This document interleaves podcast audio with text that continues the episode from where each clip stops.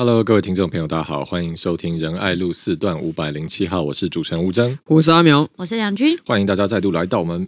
每周一次的这个谈天说地聊时事的时间，我们刚刚好外啊，对啊，什么意思啊？这是什么开场？谈天说地，为什么这一次不一样？欢迎来到吴贝贝讲古。好了，没有不不讲古，我们是聊时事。对不起，因为我还没有想到一个比较那个比较年轻人的说法，我下礼拜想一个新一点的。没关系，我们就来谈天说地啊，怎么样？贝贝，哎呀，亮君啊，你知道？你赶快外省人咳嗽。好，不要，我们赶快。现在我们都再差一步就要被列为外国人了。好了，那今天要跟大家聊的话题是前阵子上礼拜脸书上。呃，大概有延烧了，我看有三四天吧，就是有一阵这个学历大战。那其实这个战场是延烧的非常广啊，从呃到底呃学历重不重要啦，然后占学历啊，学历高学历低，然后这中间有没有高低差别啦？哦，外国的学历有没有比较厉害等等等等。反正关于学历事情，因为大家都或多或少在成长过程中经历过这件事情的荼毒，所以每个人都有很多话想讲。那这一波战场的起点是什么呢？就是我们民众党的这。这个不分区立委高红安呢，他在呃二十号的时候呢。呃，这个那时候他为了回应有人质疑他的论文抄袭呢，他就在开记者会在讲这个事情，然后可能讲到有点情绪上来，然后他就是说，我从小到大北女台大不说，师大也是榜首哦，不是什么中华大学夜间部，然后然后那个硕士灌水这样。那这个虽然这个记者会本来的主题要澄清他的论文哦有没有这个灌水的成分，结果后来没想到这个话一出呢，马上哦瞬间这个战场就烧到另外一个地方了，因为很多人就觉得说，哇，你这个是。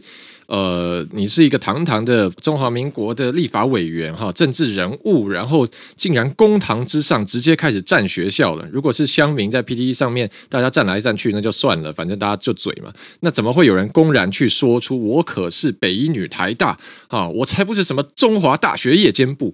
那特别是马上有网友找出来说，哎，这高虹安本来还要准备呃要去中华大学演讲，那那这样这下中华大学的同学们尴尬了，哎，这到底是要听还是？不要去听了，就是现在有北一女台大的立委来跟我们开示了，同学们快来快来，这样子嘛，啊，所以反正这个话题就引起了非常大的共鸣跟讨论，啊，那所以我想我们今天也也来回应一下这件事情。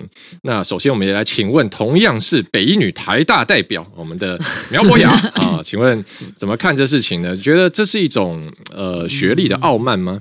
我觉得也不见得是一种学历的傲慢啦，就是他可能觉得自己很赞，觉得自己很棒，所以就是流露出他对他自己的肯定。嗯哼，他只是比较不妙的是说，当他在肯定自我的时候，他把另外一个抓出来做对比。嗯，啊，就是说才不像是巴拉巴拉巴拉巴拉啊，那比较更更更可惜的一点是，他的那个才不像是的对象呢，其实根本没有招惹他。就是 我没有看到说有哪一个所谓。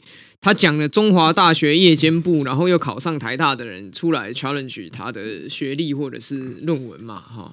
那如果说他真的要真的要挑战的话，他应该说啊、哦，我是怎么样怎么样，巴拉巴拉，才不像是哇周刊的什么什么。那我觉得还有一点对比的道理，因为一开始是周刊在质疑他这件事情，嗯嗯，所以人家讲说冤有头债有主了哈。那他这个学历之锤锤下去的时候，锤到的是根本不相干的对象，那这时候就会产生问题，就是。人家问你说：“哎，那你凭什么去锤这些人？嗯哼，就是既无私怨，你也没有任何道德上的正当性嘛？哦，那道德上的正当性是什么？就是哦，北一女台大就很了不起，就可以这个出来，除了炫耀之外，还顺便再锤别人两下吗？其实并没有嘛，因为就我来讲，讲句坦白啦，北一女台大有没有真的觉得了不起过？”哦，那可能那在十八岁的时候就结束这种情绪，就是你不会在到三四十岁的时候还觉得说，哦，对呀，我曾经过往这些丰功伟业什么，尤其是对我来讲，好了，你再去讲这个，其实现在还会蛮不好意思的嘛。就是说，OK，好，那也许以前十八岁的时候真的很年轻，然后你知道走路有风，觉得自己很了不起啊，因为大家都说你很棒。可是长大之后，你就会知道说，其实不是因为你很棒啦，就是也许你很棒有一部分哈，那另外一部分呢，其实是你的运气跟很多人来帮你的忙。嗯，那我想今天这个我们主持人吴峥跟在座的其他来宾，我们高中应该是读公立的公立的学校嘛，台北市的公立学校。那我不知道那时候学费多少，至少我那个时候北一女的一学期学费是八千块。嗯嗯，哦，那现在的眼光来看，当然是蛮便宜的，在当时也真的蛮便宜的。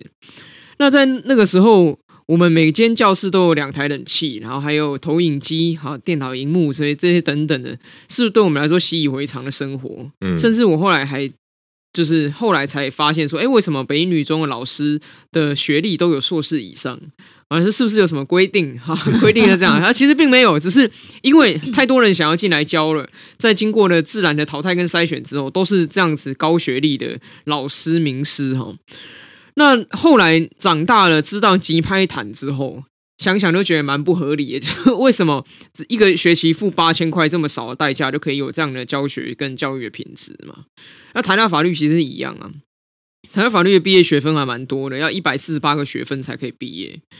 那可是我一学期的学费大概只有两万五，嗯哼，然后读了四年，大概是二十万哈。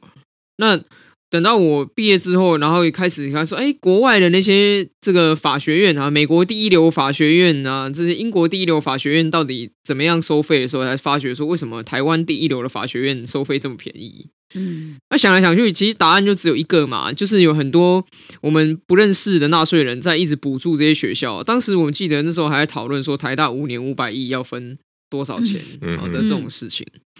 那所以讲了老半天，这些跟我们素昧平生的人拿钱来补助我们上这些高中跟大学，那也许他们自己本人也不读这些学校，甚至他们的小孩读到这些学校的几率也不一定是高的。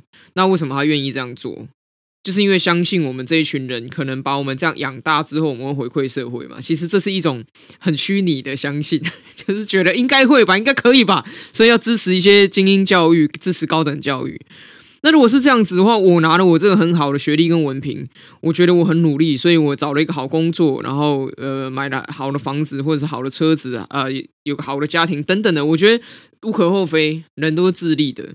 那只是是不是能够在行有余力的时候，再拨出一点点的这个时间，或者拨出一点点的金钱，去回馈到当初帮助过我们的这个社会，其实这样就好了。那所以反过来说，像这高虹安这个发言之所以会被延上的原因，是因为他也踩到了一个社会的痛点，就是在学历主义之下，所有人都没办法置身事外。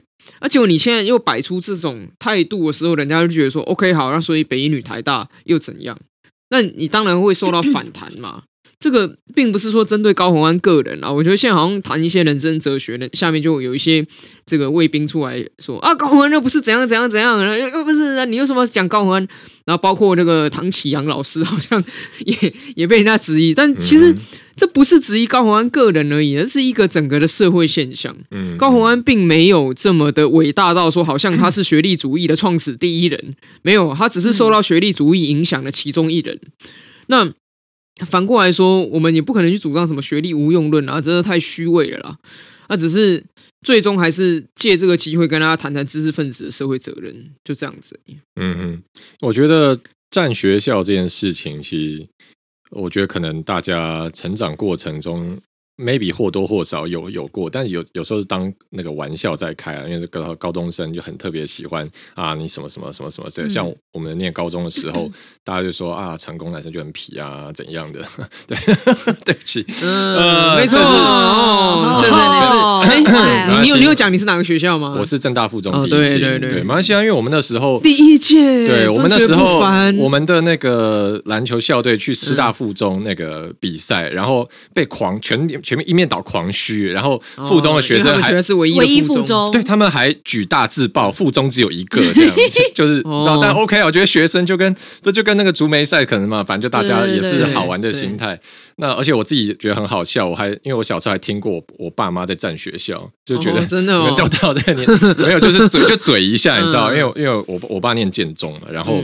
然后那个什么，然后我妈的中山，然后我忘了是什么，反正有吃饭，我妈挑起这，他们就聊到这个，然后我妈就就先呛我爸，就说啊，你们建中的就是就觉得自己很了不起啊，就是每个人抽的什么像什么一样，那那个眼睛长在头顶上，怎样怎样怎样，然后我爸。哦，我爸好像就说他觉得，哦，他好像就说他觉得成功，嗯，还好这样子，然后又酸一下附中，说什么啊，附中的人就是，如果你有没有看到附中的那个毕业生，他们毕业很久以后，还是会一直讲到附中就很嗨很嗨很嗨，蓝天之子，蓝天之子，对，因为那就是他们最开心的时候。反正就是大家，我知道这个是社会现象，大家嘴来嘴去。但我觉得为什么今天这个事情要拿出来，呃，特别讨论，是因为。我觉得当了政治人物以后，你当个公众人物，你的发言还是有一定的社会责任嘛。啊，一般人大家开开玩笑，或是呃，就是去补习班的路上讲一讲，我觉得那个就是大家的生活一部分嘛。但是如果你今天把这个当成一个正式的发言，一个记者会上面的东西，那其实意义不一样。所以我觉得这件事情激起很大讨论，是说，就像刚刚阿苗讲到，这其实背后学历主义问题嘛。因为你这个这样的发言说我是台大的哈，然后我不是什么什么，那其实在这个很明显就有一个。高低之分了，我是比较好的，我不是这一个比较烂的。那问题是说，我们要强化这样印象吗？就是说，所有社会上的人，大家都放到这个分数的框架里面，用分数来决定，你分数高，你就是好的；你分数不高的话，你这个人不太好。亮君觉得呢？因为你成长过程中，亮君高中是念中山嘛？对，那你自己怎么看这样的一个整个文化对你的影响？哦，我在这边跟大家爆料分享一个小故事，应该非常少人知道这个故事哦。对，就是其实我高中是重考的哦，哇，我也是第一次听到哎，我也是第一次听到哎。其实我高中是重考，我是呃，我国中是念呃那个新北市八里的圣心女中天主教的学校，然后我第一次考的时候呢，就考的。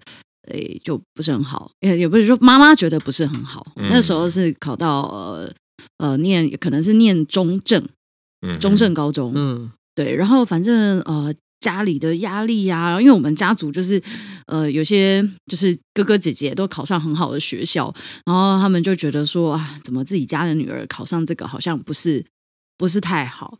然后呢，就一直跟我讲说啊，你这样子不行啦，那不然你要不要去念私校什么的？然后所以后来他们甚至还有帮我报名什么卫理啊、延平啊这样子。嗯、然后我其实都觉得很烦，因为大家知道念私立学校其实圈圈就非常小，就是班级数很少。嗯、然后我一直觉得说，我一直很想要。到大的学校去，就是看看，就是更多交朋 友，对，交更多朋友，对，因为我觉得私校它是那个小圈圈啊，然后我觉得想要视野比较宽广一点，那但是因为那时候真的是家里给我的压力很大，然后所以其实那时候考很差的时候啊，我我妈给我压力大到，反正后来我就是也没去呃志愿，我就反正就照分数填嘛，那反正填下来就大概就是中正高中，然后。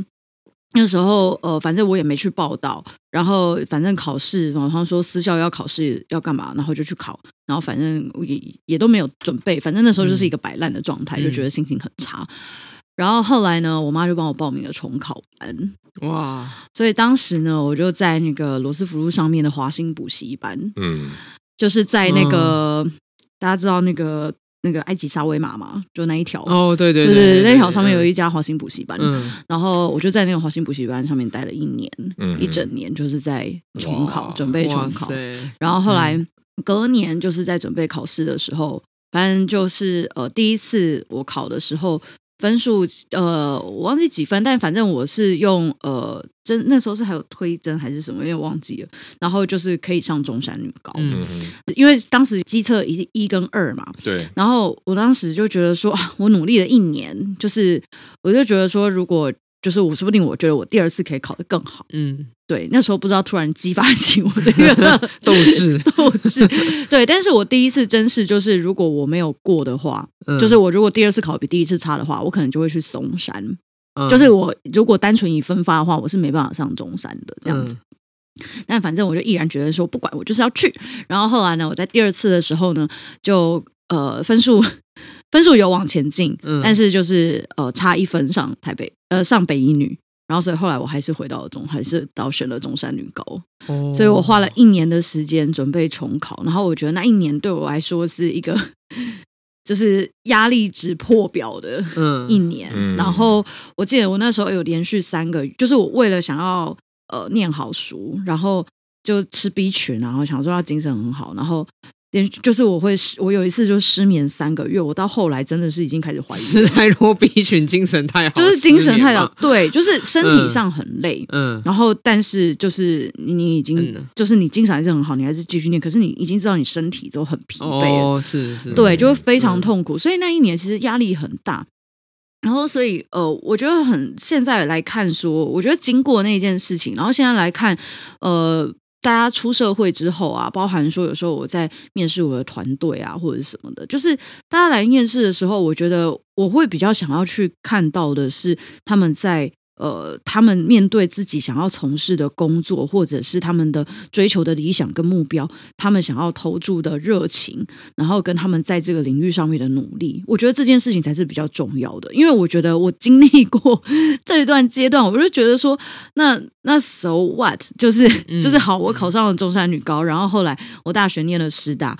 哦，研究所念了清大，然后后来最后呢，就是我还是一样啊。最后大家我们进公司面试的时候，大家一样，当然你可能有个。硕士班多个两三千，但是一样都是从基层做起，没有什么特别不一样的。嗯、就是我们所有各种求学的过程，都在因为升学主义的时候，然后不管是家庭或者是社会或者是学校，都给你很多的压力。可是问题是，当你出社会之后，你就会发现说，其实学历这件事情并没有那么重要，重要的是你要投注多少的热情在你的事业上面，在你热爱的事物上面。所以。高洪安这一席话出来的时候，我就会觉得说，哎，奇怪，他也就是他他他也去了红海哈，那他他也在很好的企业待过，那我相信他应该也是呃，在这个业界有非常多他自己后天的努力，然后呃，包含他在立法院的时候，他可能也认为他自己有做一些很好的政策提案等等，我觉得这个是他可以诉求的事情。那他要回去，大家质疑他的论文，他就好好讲，但是回去占学历，那我就觉得说。你你这几年下来的累积，大家希望看到的是你真实的面对自己，跟面对民众跟媒体的质疑，而不是回来去讲说哦，那呃，好像其他学历的人就如何如何。就是我觉得这个完全失焦，而且会更加强说这些在升学主义当中被压迫的这些学生，或者是呃这这些求学过程中，因为这件因为升学压力的关系，而导致譬如说他。他最后没有办法去他想去、想最热爱的事物，追求最热爱的事物。可能因为爸妈说啊，你觉得当律师比较好啊，当医生比较赚钱啊。那但是他可能其实喜欢去设呃，喜欢美术、喜欢艺术、喜欢画画、喜欢设计。就是在这些升学过程当中，我觉得他的这一席话是反而就是引爆了，就是这个社会长期以来对于这个学位主义的一个很严重的。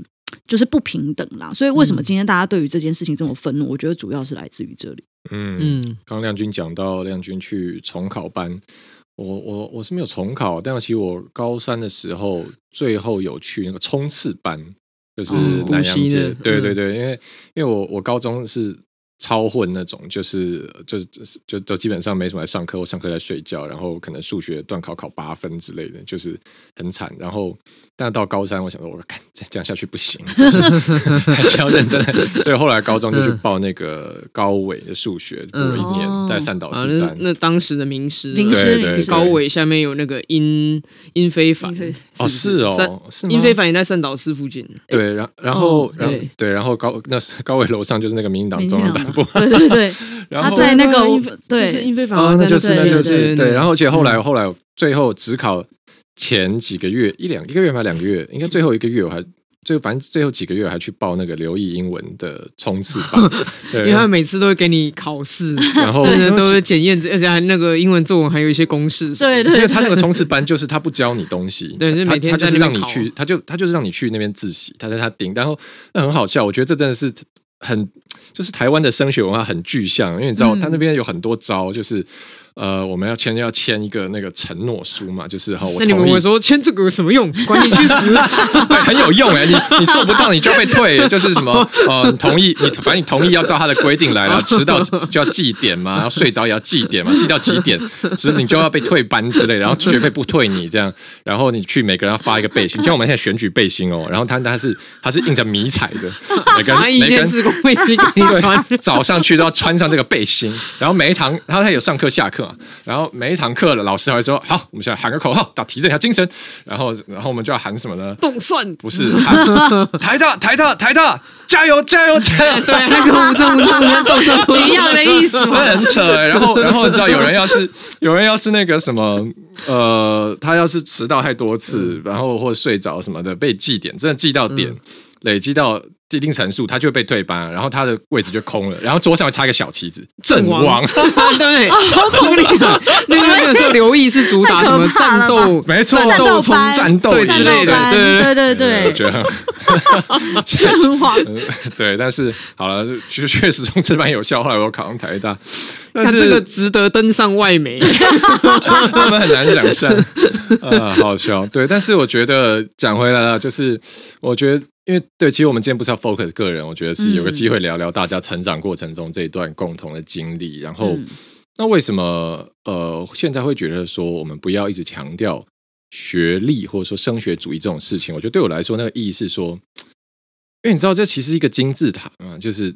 越上层高等教育最上面一趴的人最棒，然后其他大家就照往下排下来。那我觉得那背后其实投射一个价值观是，每一个人都是每一个人的对手，所有人都是竞争者，你没办法去欣赏说哇，这个人很会画画，这个人音乐好棒，哇，他好会设计，就每一个人都有一个很棒的地方，我们大家都好朋友。没有，因为现在价值现在排这个评价每一个人的只有一种方式叫分数，嗯，那所以你是九十九分，你就比九十八分厉害。PR 九十七就比 PR 八十棒，所以其实每一个人隐含都被预放到这个框架下面，然后大家都是竞争者，大家都对立。我觉得这是一个其实蛮可怕的事情。那这种东西推到极致，不就是我们讲说中国社会有狼性，然后每个人要踩着别人往上爬？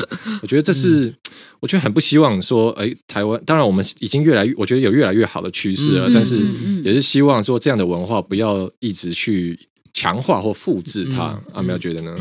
就是公众人物，当然不要再自己出来渲染这个啦。嗯、尤其是，我觉得这个东西用一个简单的比喻啦，学历是不是重要呢？在这个社会里面，其实不可否认，当然有它的重要性嘛。然后，尤其是如果我们来讲说啊，学历一点都不重要，请大家不要放在心上，这个太假了。哦，就跟那个亿万富翁说啊，钱财乃身外之物。对，这真的太虚伪了。而且你看，尤其是有钱人又跳出来讲说，钱财乃身外之物，一定会被人家干掉爆嘛。那你钱可以给我？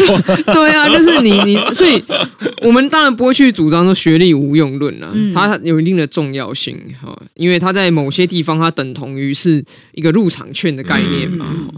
啊，只是你手上有拿这个入场券，你的入场券做的很漂亮的时候，你也不用去笑那些没有入场券的人。好，或者是说去讲一些很唱秋，说哈，你看我都是因为这么的努力才拿到这么棒入场券，你们这些人都要加油了，我才不像你们一样啊！其实不需要去讲这个，因为你这个入场券也是很多人帮你拿到的，嗯，就是这么简单，这不是完全靠你自己诶。如果是呃，不要讲别人好了，讲我，哈，我如果不是出生在我爸妈哈在台北组成这白手起家的中产家庭，我可能是出生在台湾的一个偏乡。然后，也许这个我的我的族裔也不一样，我的经济条件也不一样的时候，你不要说什么还呃怎么样考上台大了，就算我的聪明才智跟我个人努力都一模一样，我也没办法考上北一女哦。那嗯，能不能去有有台大的毕业证书都还是未知数。那所以我的条件都一样，只是改变环境的时候就有这么大的改变，因为环境当然一定有这个作用力啊。嗯、那。我们现在等于是这个环境下面的既得利益者。就如果你真的觉得你学历很棒的话，你就是这个环境、这个升学主义、这个学历主义既得利益者。那你说在出面，然后跟你讲说啊，这个东西真的很棒，我希望你们每个人也都这个跟我一样努力啊，跟我一样怎么样？你得到这张入场券，里面真的很好玩。那当然，你这个人家听者心中了，就会觉得说。你你没有经历过我的世界，你不懂。而、啊、如果你今天只是一个嗯网红，有社会影响力的人或什么，这没关系，因为反正流量密码就是引战的议题嘛。那你今天如果是一个出来竞选，而且还是在选地方首长的人，你就会被人家质疑说：哎，那像你这样子人生的经历可能比较狭隘，或者是你的心境比较狭隘的时候，你有没有办法做一个好的地方首长？这才是真正问题所在。嗯嗯、我觉得如果今天这个。这个呃洪安他就只是一个比如部落客，然后他发表经常发表他对时事的看法，那也许就反正大家站成一团，那、嗯、那就结束了哈。嗯，可是我觉得比较麻烦的是说，他来从事我们这个行业，政治是人的工作，嗯、那这个人的工作会要求我们很多，其中有一项就是我们能不能够嗯。就算我们不能够在实质上让每一个人都成为大富翁，嗯，但是不是我们能够去减轻贫穷的人所受到的痛苦？嗯嗯嗯。呃，用最简单的比喻，其实就是这样子。那如果你的这个能力被质疑了，我觉得有点得不偿失啊。其实他本来想要做一个政治杠杆啊，讲白了，他想要用这个东西再去打别人嘛。那可是他这个政治杠杆，想要再用这个去踩别人的时候，一脚踩空，他自己掉下去，其实就是这样子而已啊。嗯，对。好的，那呃，今天这个算是聊一下我们呃，因为我之前有看我们的后台，应该大家我们听众大部分都是已经经过了这个高中考大学阶段，所以大家应该都对这件事情有各自的经验或共鸣。那也很欢迎大家跟我们分享你们的故事。好，那今天除了这一个升学啊、学历的话题之外呢，我们还准备了另外一个啊非常引战的话题，而且是出乎意料之外的引战。什么话题呢？就是我们呃前阵子最近上礼拜嘛，有一天我跟苗博雅还有林亮君在吃宵夜的时候，然后然后我的朋友吗？好，我们反正呢就是讲到说那个送花这件事情，然后然后。呃，我就有跟那个亮君讲到说，哎，之前有一个那个我的志工生日，他要来帮我扫街，这样，然后我就我就有送，就是因为他生日嘛，我想说，哎，送花，就是因为刚刚好那天扫街完结束，市场旁边有个花店，我说那买买一束花就生日快乐，这样，就亮君听了大惊失色，哎，就是说，啊。你怎么做这种事情？我我想你不要学我讲，怎么怎么了吗？就是就就就就怎么了？怎么了？啊，你你这样很有事。我想啊，就是有有事在哪？然后那时候 阿苗也是我这边的，就嗯奇怪，这有什么事吗？对，怎么怎么了吗？这是莫非莫非是在啊？莫非送花也要挑良辰吉时？不对的日子送花变大忌，这样就哎，亮天师该不会又要又要指引我们了？就哎不是，就像我们亮天师那个今天不当天师，今天当那个。叫什么？感情性师啊，感情专家。他说送花就是一个非常非常非常明显的暗示，表示你对这个人有意思，哦，太有事了，哦，甚至比送项链还要严重。然后这一听是要换我大惊失色啊！你说什么？怎么有这种事情？因为在我价值观排行里面，绝对是送项链，感觉更像要追一个人，或者是我我想要表达什么，就是这个情谊很重啊。那个送花，因为你看，例如说，呃，毕业的时候有有学生也可以送老师花啊。这个人成果发表，弹钢琴。演奏会，我们也会上去送花，然后亮君的竞总开幕，好，大家也都送花来，就是常常就是一个那个可以可以是一个表达一个友好跟礼貌跟谢意，就是花可以承载很多的对对祝福之意嘛，对不对？那怎么会说送花就是好像变成说已经这个好有点这个快要快要进入那个骚扰的范围，这样害我很紧害我很紧张啊，是不是？是不是跟那个最近唱一些不 PC 的歌一样，这样已经已经有点危险？可不可以送你一束花就好？哦，其实啊。严重了，严重了啊！对，但是这个对我来说真的是全新的观念。我不知道各位听众朋友，真是，但是我真的是以前都觉，我的自古以来啦，就是我真的都觉得说送项链啊、手环啊、戒指啊这种东西都是哦，这个非常明确，象征意味非常强。但没想到今天听到一个说哦，送花比这些更严重，我就哇，mind blowing！我们现在马上先请亮君来说明一下，怎么这这一个流派，这个路线是什么路线？没有，我真的是，我真的是觉得送花的精神压力比较大。精，你说对收到人的精神压力，对，就是我觉得对我来说，嗯、就是那先不管什么什么惩罚必点还是什么呃竞总开幕，我觉得这个这完全是另外一件事情。那个就是 对，那我觉得就是呃。嗯，就是 one on one，对 one on one 这个时候本来就是 one on one 啊。对啦，但我的意思是说，但是我觉得对我来说，那个是一个对，就是呃有意思的这种感觉，就是我觉得送花的精神压力会比较大，因为就送花的时候，他是就比如说会有那种什么啊，小姐你有一束花来签收哦，就砰，然后超大一束这种，然后然后对你来说，我就会觉得现在是怎样，就是那。全亮君小姐，这里有九百九十九朵玫瑰花，类似这种。然后，然后全，比如说全公司或全办公室的人都会一直问你，一直问，然后一直怎么样？然后这是谁啊？怎么那么好？那那怎么样？怎么样？什么时候认识？不不不不不不，讲一大堆。但是呢，就是送项链。送呃，我跟你讲，就是说送项链。等一下，等一下，他会没事。等一下啦，小姐，你的 Tiffany 项链请签收，但没什么，正常。没有吗？跟关我屁事。Tiffany 项链会请，会请是有这种事，有这种事，大家就觉得 OK。这什么都没有。你等一下，我还没讲完，你让我讲完，这这这真的很崩溃。然后，然后对，然后我讲说饰品的部分，饰品真的戒指会比较敏感，但是我觉得就是耳环、项链、手环这种东西，我真的觉得它就是。一个日用品，嗯，就它就是一个配件，那对我来说就是一个。这里有一串卫生纸，呃，就是不是就是，我就觉得说这个，所以而且这个精神压力比较没那么大，因为我觉得我是我我很不喜欢精神压力，对，就是不管是在追求或者是在呃交往的过程中，我真的很不喜欢精神压力这件事情。你不喜欢因为标示所有权，所以你是说，如果今天有一个 A 男。他是你的同事，他送了你一副耳环，然后你第二天带着这副耳环上班，然后你同另外一个同事就说：“哦，哎，你你带 A 男送你的耳环哦。”另外一个同事不会知道，对啊，另外同事不会知道是 A 男呢。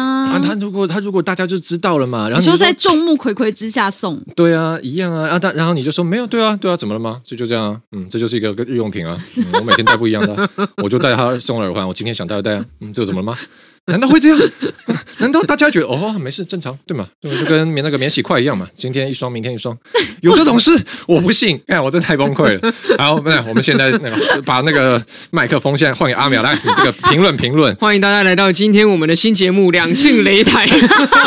不能两性，不能两性，这种节目就是要叫两性，才原汁原味啊！好好好好，没有，其实我两边的讲法我都懂。我要先讲，我懂，我不接受这种说法。我先懂，我懂完全。懂吴峥，因为我那个时候当下听到，我真的也是 mind blowing，就是我想说啊，过去三十年来我都错了吗？太严重了，就是、我错了？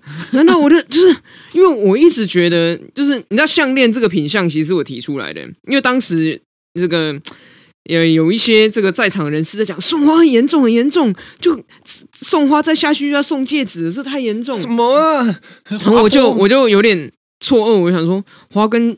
这个戒指中间不是还有项链吗？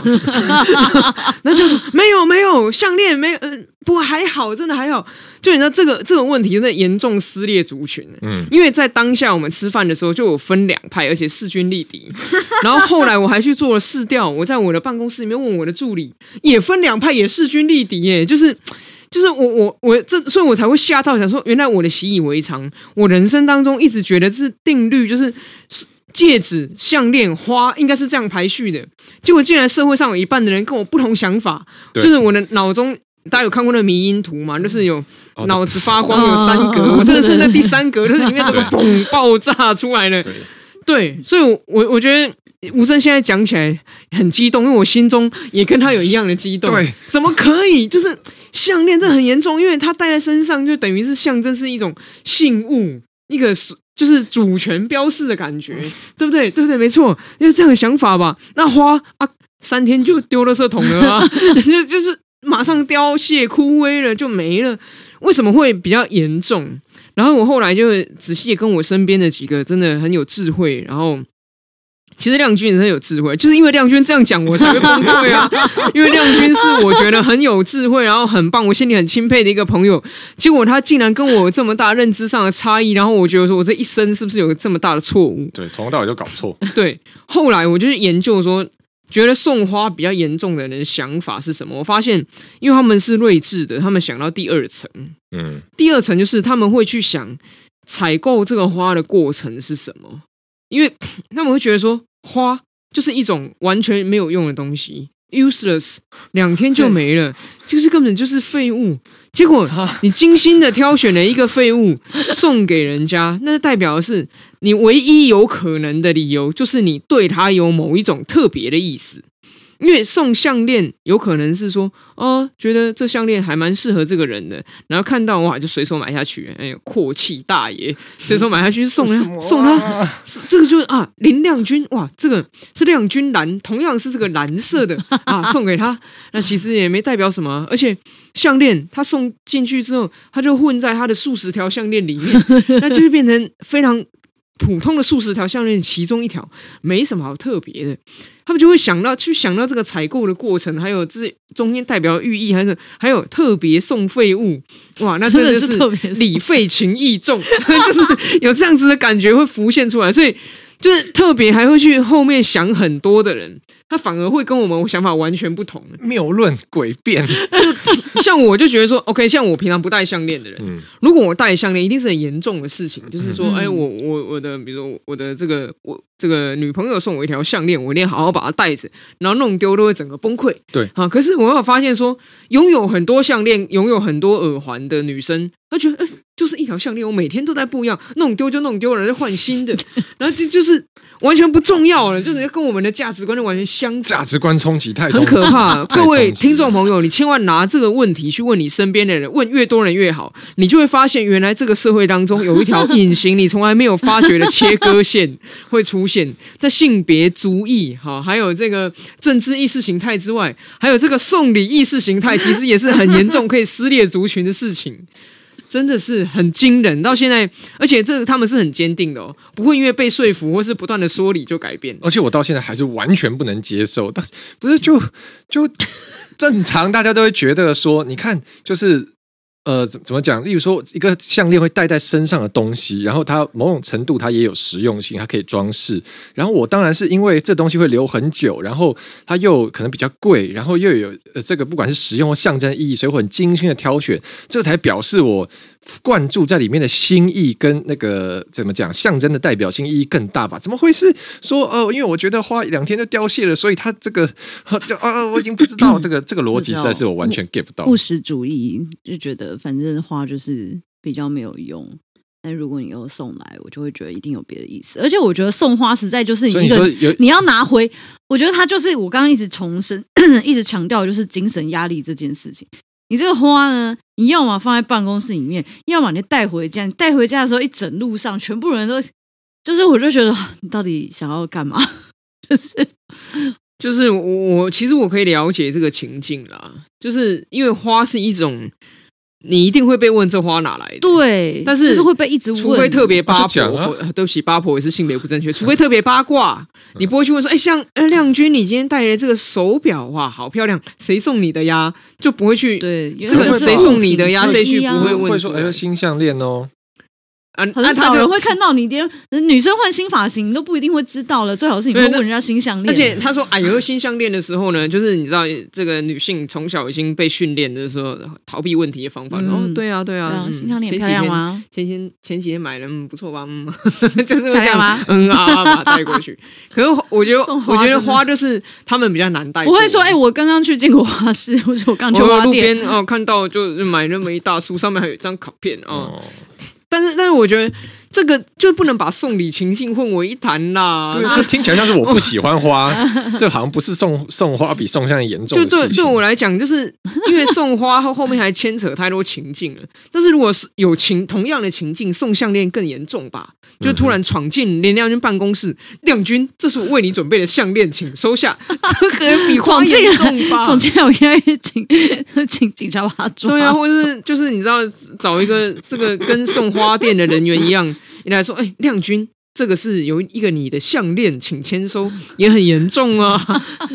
对啊，所以我是因为大多数人可能说，大多数觉得送花严重的人，可能都会假想送项链是很低调的情境，但是送项链有可能搞得很大、啊嗯，那就是高调的情境基本上没办法接受。然后尤其送花，我觉得是一定高调哦，送花一定会附赠，一定高调，对啊，啊，就送其他东西不会。